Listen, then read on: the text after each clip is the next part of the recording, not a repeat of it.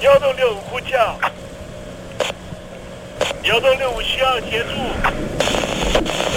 幺洞六五呼叫，幺洞六五需要协助。你在听吗？你在听吗？你在听吗？你在你在听吗？人生如航行，去与返，载满多少故事？你要睡上下铺吗？后面这个地方。如果吵得太累的话，三天都没有洗澡，真的很累，地上就躺着就睡了。我有看到我父母亲，我现在是要去看父母亲的状况。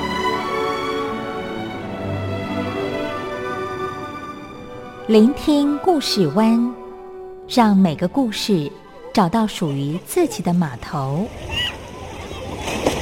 我到了那儿以后，我们就往妈妈家去。我一到那边，就感觉我妈妈已经她能够活活下来都不容易。我知道，他没他没跟我讲，我也不敢问，好好苦。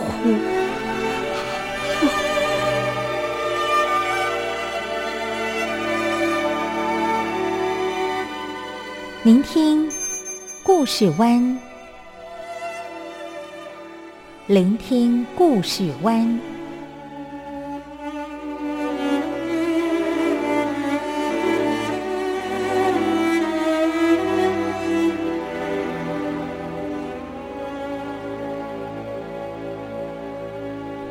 故事总有一个停泊的港湾。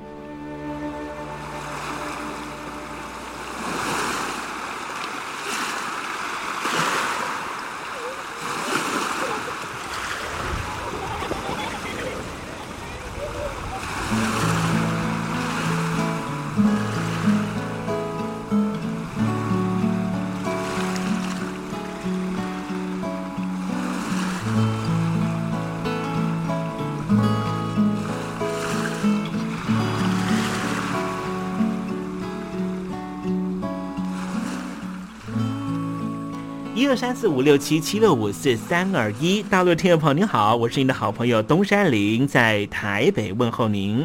正在为您进行的栏目就是聆听故事湾，一二三四五六七七六五四三二一，全年无休，每天在空中为您服务。您在每天的凌晨三点十分，或是傍晚的六点十分，都可以在光华之声频道收听到这个栏目，聆听环宇趋势。不用太多解释，因为聪明的你心中自有诠释。亲爱的听众朋友，我们的节目早晚各一次，听众朋友你可以选择最适宜的时间，和东山林共度这短暂的五十分钟的时光，就在光华之声的频道空中相见。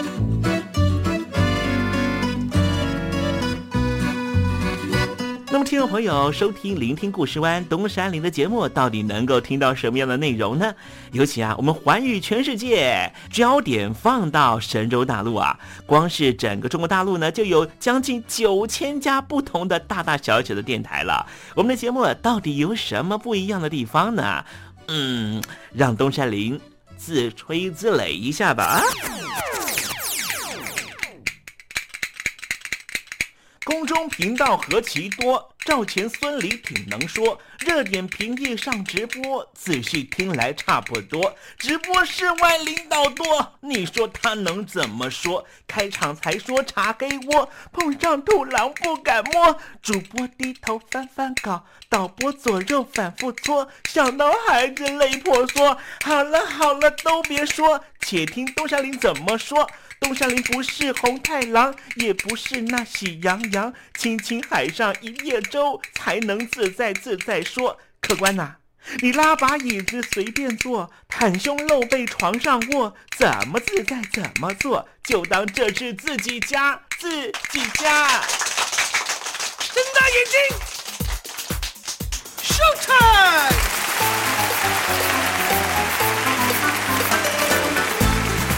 听众朋友你好，我是你的好朋友东山林，在台北问候您。正在为您进行的栏目就是聆听故事湾啦。为什么节目的开场要这样隆重呢？因为在凌晨三点钟的时候才进行我们的节目。听众朋友可能正在打瞌睡之中，或是呢在睡梦之中，所以呢要赶快把听众朋友呢让那瞌睡虫踢到九霄云外啦。听众朋友，今天的节目非常的精彩，千万不要错过喽。那么精彩的内容到底包含了什么呢？赶快让东山林为您报告。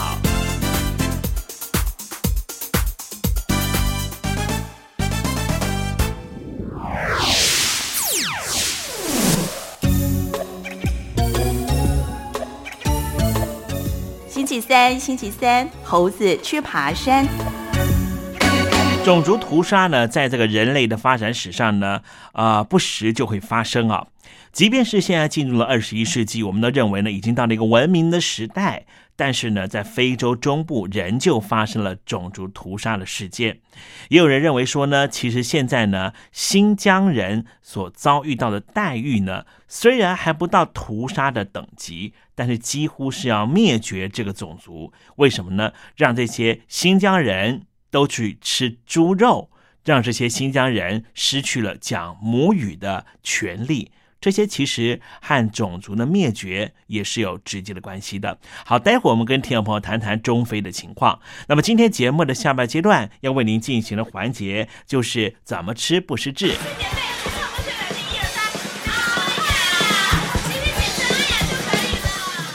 好好，听不清楚啊！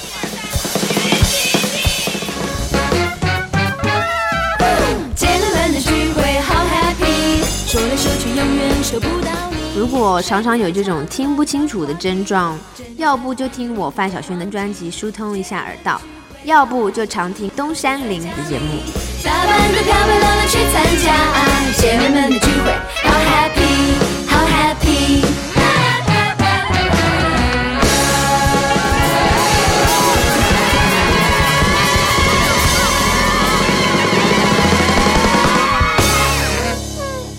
现在，请习近平同志讲话。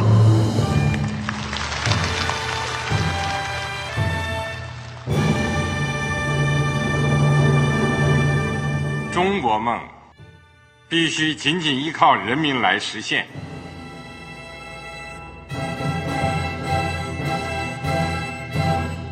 好国民得关心家事、国事、天下事。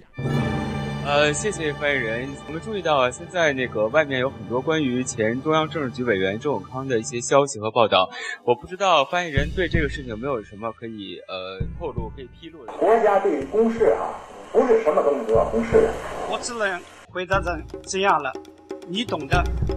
那么作为天津市来说，每年要偿还的这个公路建设的贷款量有多大？哎，这个好国民这个偿还的得回避时政敏感议题。因为他这个这个事儿我就不好再说太细。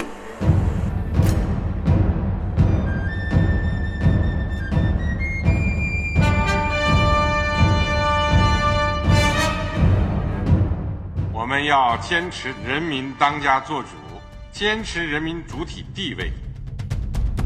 任何官方不宜说太细，期望您体谅的话题，尽在时政，你懂的。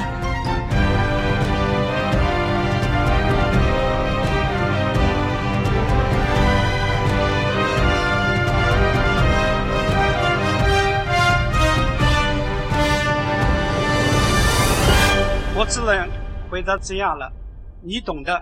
那些官方无法为您说太细的事情，就让东山林为您详细的说明白。天婆早上好，晚上好，正在为您进行的栏目就是聆听故事湾。此刻为您进行的环节就是时政，你懂的，一同关心焦点话题。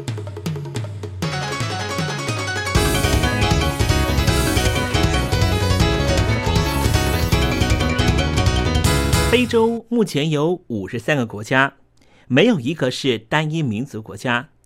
一个国家里面至少有十多个民族，或者说部落。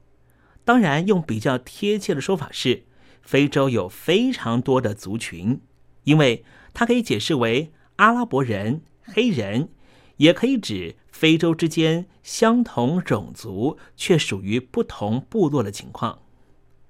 大部分的非洲学者和许多欧美研究非洲的专家，把族群冲突的主要原因归诸于欧洲列强的殖民政策。首先，英国、法国等国对非洲社会和历史的无知，使得在划分殖民地疆域的时候，往往把不同语言、宗教文化和民俗传统，而且长期敌对的族群放在同一个殖民地里面，而又将同一个族群拆散、分散在不同的国家里。刚才我们讲的例子，比方说，在英属的奈及利亚里面，居住着北部是信奉伊斯兰教、以游牧为主的。豪沙富兰尼族和东南部信奉基督教、务农及经商的伊波族，以及西南部保有传统酋长制度的尤鲁巴族，把这三个在宗教信仰、语言、社会制度非常差异的种族，强迫认同一个从来没有存在过的奈及利亚，而苏丹的北部。是信奉伊斯兰教的阿拉伯人，南部则是信奉传统信仰或是基督教的黑人。反过来说的例子，像是索马利亚族散居在索马利亚、吉布地和伊索比亚等国，而刚果民主共和国、刚果共和国和安哥拉都有相当比例的巴刚果族。其次，殖民国家对殖民地。往往采取分而治之的传统政策，故意优厚某一个族群，打压另外一个族群，造成或是强化族群之间的仇恨。比利时在统治卢安达的时候，认定人口只占百分之十五的图契族具有贵族气息，是比利时统治百分之八十五的胡图族的工具，因此。不单让图契族在教育方面有优先权，更把许多政府职务分派给他们，造成图契族的种族优越感和胡图族的不满。此外，比利时殖民政府还印制了族群卡，作为分辨图契族和胡图族的辨识证。重新唤起原来已经因为两个种族通婚杂居而逐渐淡化的族群意识。今天我们来谈谈非洲中部的胡图族。胡图族分布的地区在卢安达、蒲隆地和刚果。如果以人均购买力来评论三个国家，卢安达是美金。一千五百九十二元每一年，普隆地是七百三十五美金，刚果是六百九十四美金，而刚果是非洲第二大国土的国家。在一九九八年开始的第二次刚果战争，让这个国家满目疮痍，因为这场战役涉及了九个非洲国家和大约二十个武装势力。因此，也被称为是非洲的世界大战。虽然说在二零零三年的时候签订了和平协定，但是战斗仍然在刚果东部地区持续着，而卢安达、普隆地就在刚果的东部，因此三个国家边界的军事冲突频密发生，其中种族和国籍夹杂的问题让争端很难解决。胡图族人的宗教信仰包含了罗马天主教、基督新教、伊斯兰教的逊尼派。逊尼派就是和现在的伊斯兰国、塔利班和基地组织是同样的派系。胡图族人也有部分是信仰传统的部落宗教，而图西人的宗教信仰是天主教。胡图族是中部非洲的一个族群。主要的居住地就是卢安达和普隆地，是卢安达和普隆地两地的最大族群。胡图族和图西族十分的相近，他们的语言、体格和文化没有太大分别，最主要的差异就在于社会阶级。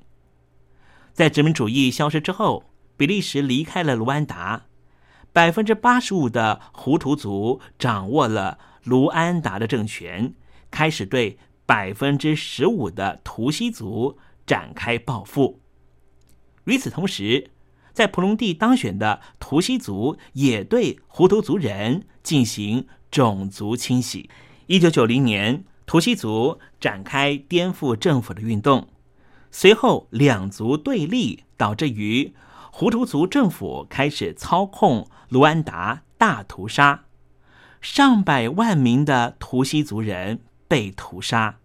图西族的卢安达爱国阵线最终联合邻国的乌干达军队，成功的夺取政权。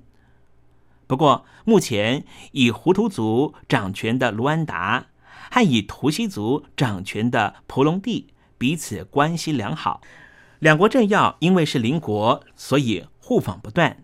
当其中一国发生动荡的时候，百姓很自然的先会跑到对方国躲避。等到情势稳定的时候，才会再搬回家。而婆隆地这是什么国家呢？它是在十六世纪形成封建王国，在十九世纪中叶开始，英国、德国、比利时三国势力入侵。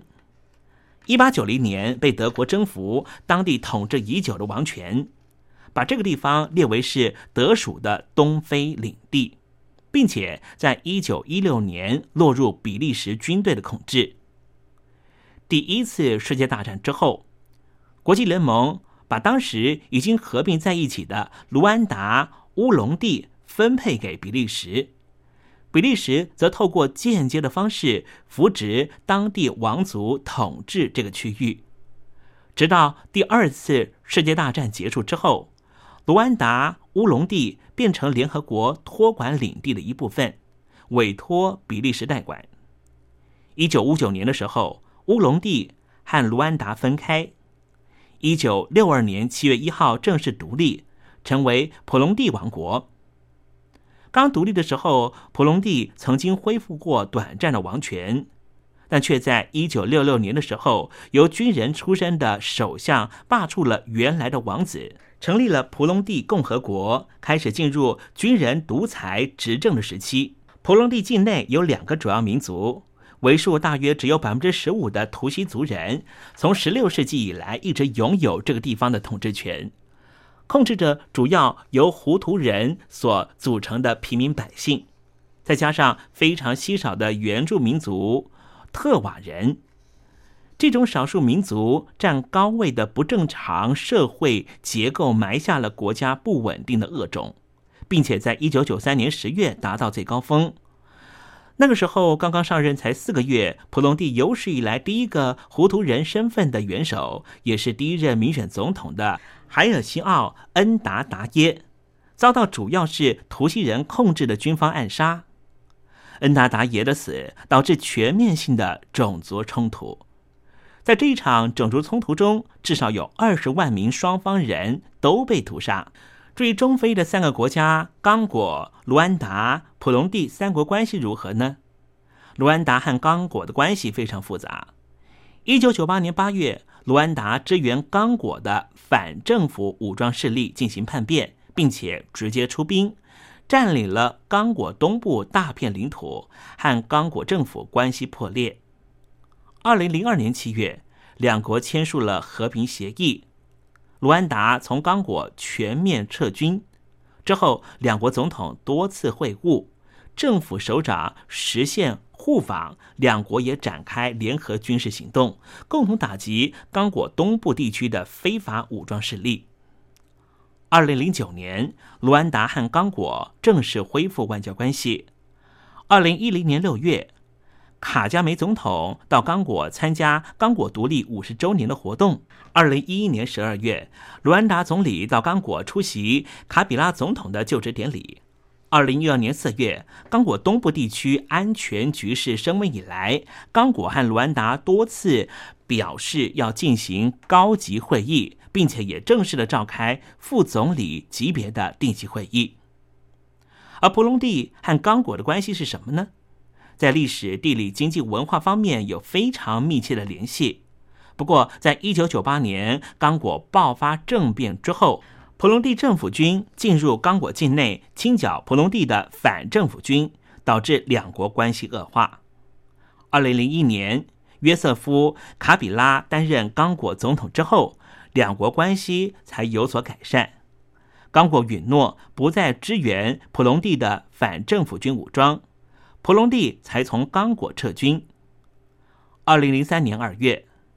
布约亚总统和刚果以及卢安达外长签署了用意要推动这个地区和平进程的布鲁塞尔约定，而在那个时候，普隆蒂和刚果两国关系才正式的稳定下来。其实，在殖民主义消失之后，比利时离开了卢安达，在那之后。百分之八十五的胡图族就掌握了卢安达政权，开始对百分之十五的图西族人进行报复。卢安达大屠杀是胡图族人对图西族人进行的种族灭绝大屠杀。从一九九四年四月六号到七号中旬的一百天内，就有将近一百万人被屠杀，大约占当时全国总人口的百分之二十。屠杀的背景是。胡图族的政府军和图西族的卢安达爱国阵线之间的卢安达内战，在一九九零年，由图西族难民组成的反政府集团卢安达爱国阵线，从乌干达攻打卢安达北部，用意是推翻由胡图族领导的政府。这场大屠杀的导火线。就是一九九四年四月六号，一架载有卢安达总统哈比亚利马纳以及普隆蒂总统的飞机遭到击毁，机上人员全数遇难。胡图族的极端分子指控这场空难是卢安达爱国阵线的分子所为，并且组织群众准备展开大屠杀。图西族则表示，胡图族恶意栽赃，只是为了遂行种族清洗的欲望。卢安达内战交战期间，非洲的法语国家和法国政府支持胡图族，乌干达则是支持图西族，这加剧了卢安达国内种族之间的紧张气氛。在卢安达政府控制的媒体鼓吹之下，许多胡图族人开始着迷于名为“胡图族权利”的意识形态。这种意识形态宣称，图西族希望可以奴役胡图族人。因此，胡图族人应该以不惜任何代价来平定图西人的动乱。内战中，图西族军队占领了卢安达北部，驱逐北部的大量胡图族人离开家园。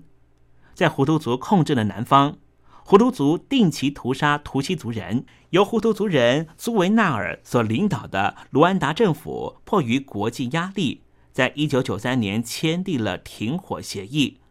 这个协议也叫做阿鲁沙协议。而在发生大屠杀的时候，这一群胡图族人要怎么样区分图西人呢？实际上，在一九三五年以前，胡图族和图西族两族主要是以职业身份差异进行分别的。胡图族人大多从事于农耕，图西族人大多从事于放牧。而乌安达长期在图西族国王统治之下，大部分的酋长就相当于某一个区域划设出来的长官，也大多都是图西族人。但是图西族和胡图族之间是可以相互转换的，有钱的胡图族有时候会变成图西族，穷困的图西族人也会变成胡图族，这就代表着。两个族群其实，在一九三五年以前是相互流动的，边界并没有固化，而且在文化、语言、宗教信仰、身体特征上面根本没有太大差异。而在比利时被联合国托管卢安达和周边地区之后，采取了身份证制度，开始根据财产进行划分，占有十头牛的人就是图西人。剩下的再依据职业区分为胡图人和特瓦人。从那个时候开始，种族身份就被固化了。卢安达大屠杀的时候，也是根据身份证辨识种族。当然，以一百天屠杀一百万人的效率来看，检查过身份证再下手，已经属于严谨的执行标准了。此外，这种种族身份制度能够固定下来，还必须要归功于欧洲殖民者带来的海米特假说。什么叫做海米特假说呢？海米特假说声称，非洲各民族是没有历史、没有文明的，黑人根本不具备建立任何文明社会所必须的智力。非洲的任何文明成就都源自于来自于亚洲的海米特人。是亚洲迁入非洲的韩米特人为非洲带来文明的。在韩米特假说的影响下，图西人被殖民者定义为优秀的韩米特种族，是外来的；而胡图人则是属于落后的班图种族，是真正的非洲人，是本地的。这样的一个理论，在胡图族极端分子宣传之下，把图西族说成是外来的侵略者、殖民者的走狗。是混在卢安达人民中的蟑螂，因此应该被全面清理。国际社会有没有介入种族屠杀呢？因为美国之前在索马利亚的干涉行动，因为当地势力的顽强抵抗而失败，还遭到欧洲和第三世界国家的谴责，所以当时美国根本不想派军队介入卢安达内部的冲突。而英国方面一向都是和美国华府共进共退的。后来联合国游说说服其他国家声援，法国就在基福湖附近建立了野战医院，尝试收容难民。加拿大、以色列、荷兰和爱尔兰也陆续提供援助。国际红十字委员会在大屠杀发生之前，呼吁相关各方尽一切努力阻止大屠杀发生。并且在大屠杀发生期间，力求保持中立色彩，设立医院，运送物资，减少平民百姓伤亡。根据估计，在红十字国际委员会请求之下，总共有七万人获救。屠杀过去之后，数万名流离失所者得到。国际红十字会的协助，并且通过了重建家庭联系项目，澄清在卢安达屠杀中失踪人员的命运。在一九九四年到一九九八年年间，大约有四万八千名儿童和家人重新团聚。后来，联合国在坦桑尼亚成立了卢安达国际刑事法庭，审判高级政府官员和军人。卢安达政府则是自行负责审判较低层级的领导人和平民。根据卢安达政府通过的法案，二零零四年成立了独立调查委员会，调查法国在大屠杀事件中扮演的角色。二零零六年十一月，法国国防部也同意解密一百多份和大屠杀有关的机密文件。卢安达原本选择大规模起诉。遭受拘禁、等待审判的嫌疑者多达十二万人，但是国家法庭根本没有办法处理这么多的案件。如今，许多杀人者已经回家，政府也希望继续往前行，但是多数的卢安达人仍旧难以接受所谓的原谅和悔改。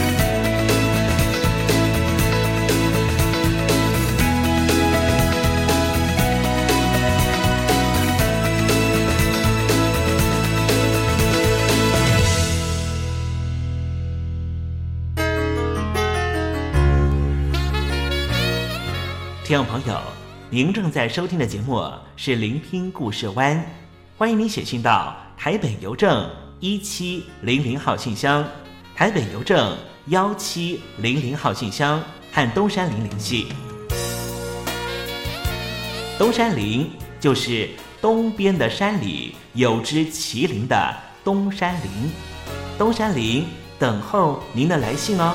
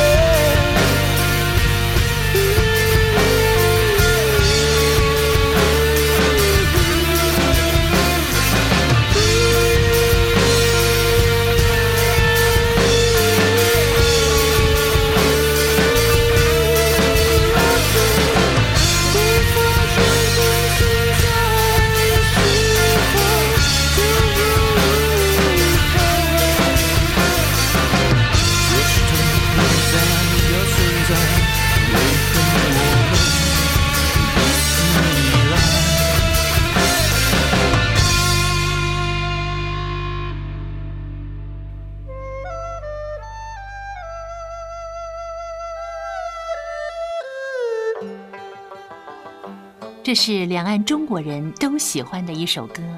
小城故事多，充满喜和乐。如果主持人播错了速度，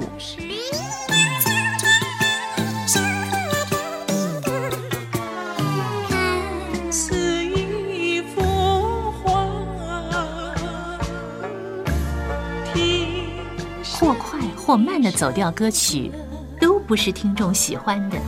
人生境界真善美，这一包括。两岸和谐关系也得循序渐进，快慢相宜。说小城故事真不错，请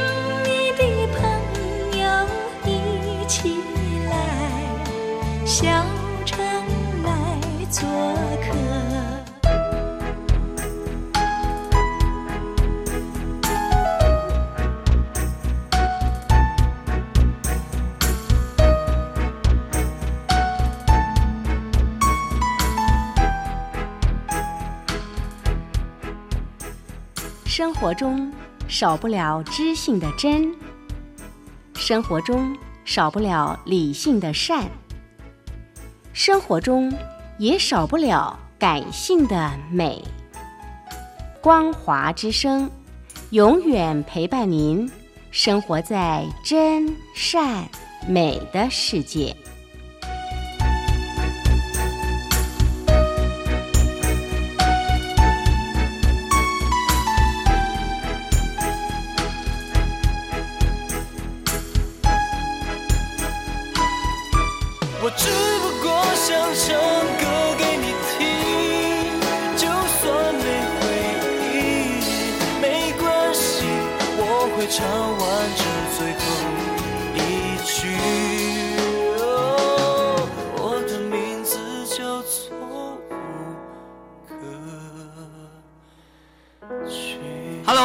的听众朋友，你好，没错，我就是吴克群。不管你现在在做什么，不管你现在在哪里，吴克群和光华之声在台北问候您。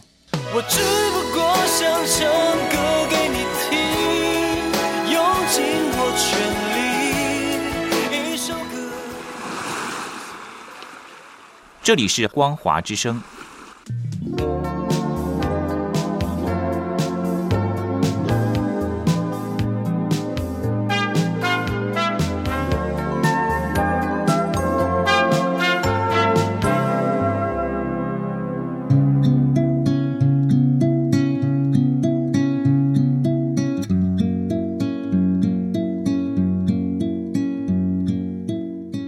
中国大陆有超过一千万名失智症患者，超过半数没有诊治，因为我们社会替他们贴上痴呆的标签。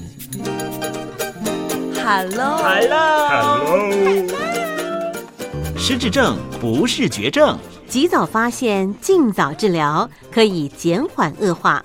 透过饮食，还可以避免患病哦。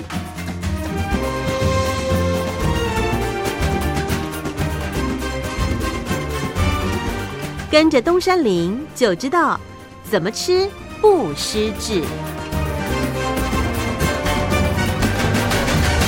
Hello，Hello，听众朋友你好，我是你的好朋友东山林，在台北问候您。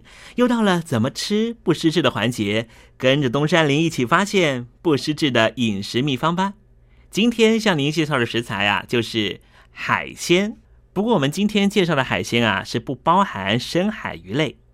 海鲜的种类非常多，包含了各种的鱼类、牡蛎、蛤蜊、虾、蟹、淡菜和章鱼、花枝这一些头足动物。海鲜大多含有丰富的蛋白质、维生素 A、维生素 B 群、维生素 D、维生素 E 和钠、钾、钙、镁、铁、碘、锌、硒，营养价值是非常丰富的。虾蟹类和牡蛎尤其含有丰富的甲壳素、虾红素以及锌和硒的成分。这些不含深海鱼类的海鲜具有什么样的营养功效呢？海鲜的蛋白质啊，含有人体必需的氨基酸，能够促进细胞的生长和繁殖，加速伤口的愈合，并且提高免疫力。丰富的维生素 B 群也能够提升免疫力。丰富的维生素 B 群啊，还可以提升免疫力，维持消化系统和神经系统的健康。海鲜含有丰富的维生素 E、锌和硒，以及虾红素，都是很强的抗氧化物质，具有抗癌、防老化、提升免疫力、调节新陈代谢的功效。如果听众朋友可以经常摄取海鲜，取代我们常吃的高脂肪的肉类，就可以减少血管病变，减缓自由基氧化，能够增加我们人体细胞的活力。海鲜虽然有这么多的营养功效，但是在吃海鲜的时候，东山林还是要做个小提醒，因为海鲜的普林值比较高，容易在体内形成尿酸结晶。所以，听众朋友，如果是痛风患者或是高尿酸血症的病患，就应该少吃海鲜，以免病情加重。另外，很多的老饕喜欢吃鱼卵、蟹卵和虾头，因为它含有非常高的胆固醇。听众朋友，千万不要过量摄取。好了，今天怎么吃不失智的环节，为您介绍的食材就是那一些不包含深海鱼类的海鲜，对我们人体也是很有帮助的。希望听众朋友广泛的运用在您每日的饮食中，和东山林一起迎向健康人生。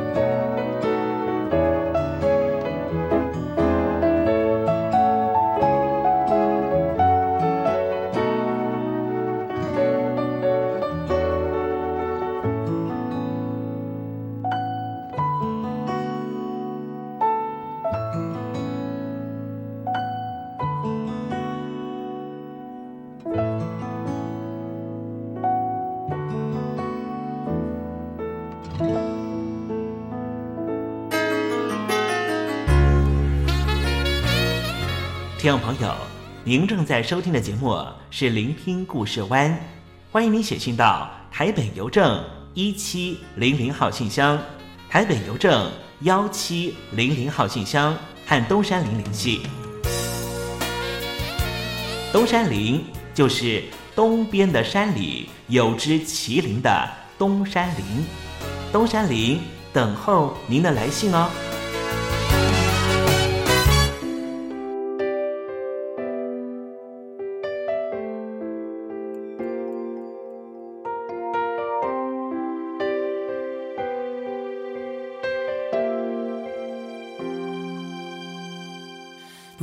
小心回到那一天，不小心一切又重演。你如此完美的一切，竟会出现在我的世界。你说话不爱说第二遍，但偏在情人节那一夜给我你心爱的项链，说了三次对我的爱恋。我那时糊涂，不明白为何你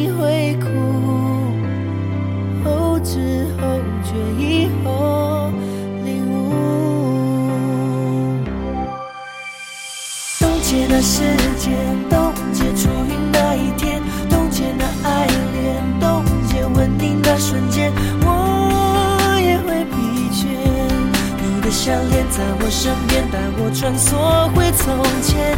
冻结的空间，冻结有你的世界，冻结的画面，冻结不让它溶解。我若是疲倦，你的项链在我身边发光，在我胸前。你的项链在我身边陪伴着我过每一天。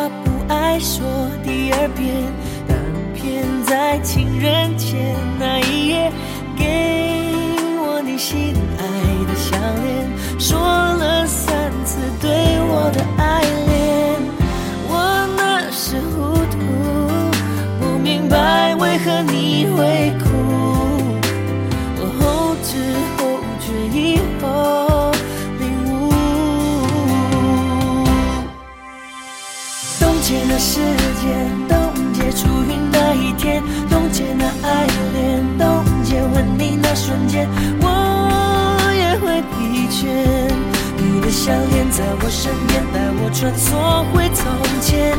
冻结了空间，冻结有你的世界，冻结的画面，冻结不让它溶解。我若是疲倦。你的项链在我身边发光，在我胸前。你的项链在我身边陪伴着我过每一天。耶，冻结了时间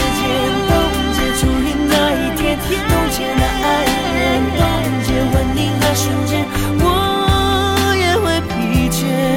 你的项链在我身边，带我穿梭回从前。冻结了空间，冻结有你的世界，冻结了画面，冻结不让它溶解。我若是疲倦，你的项链在我身边发光，在我胸前。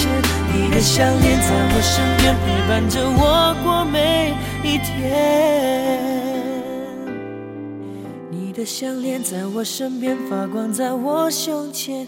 你的项链在我身边陪伴着我过每一天。